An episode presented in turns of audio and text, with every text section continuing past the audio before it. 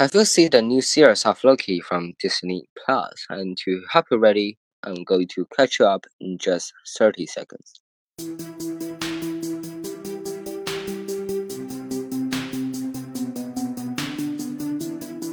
Loki's dead audience as his brother thor Sorkin became Loki is jealous plus he's not Loki's real dad, so he gave his real dad to the audience. But then Loki saved him. Thor's mad anyway and they fight. To Loki steals the grant from Sealed, help the Chitauri invade Earth, the Avengers stop them, and Loki go to jail until Thor needs him to help defeat the Dark Elves. Next thing you know, Loki is king, but everyone thinks him is Odin.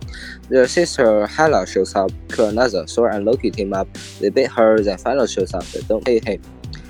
And Loki dies. Thanos kills half the universe. The Avengers go back in time to stop him, giving the earlier version of him a chance to grab the Tesseract. And on. Okay, that's better. Thanos got defeated, and next thing you know, Loki got a job offer from some group that called itself the TVA. And that's it.